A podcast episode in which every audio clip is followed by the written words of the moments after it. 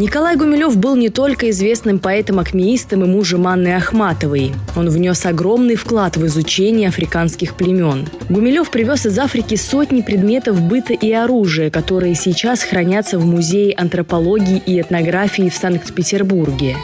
Но чего ему стоило трижды отправиться на самый опасный и самый жаркий континент в мире? Эпизод доступен только по платной подписке на ВК Донат и Бусти.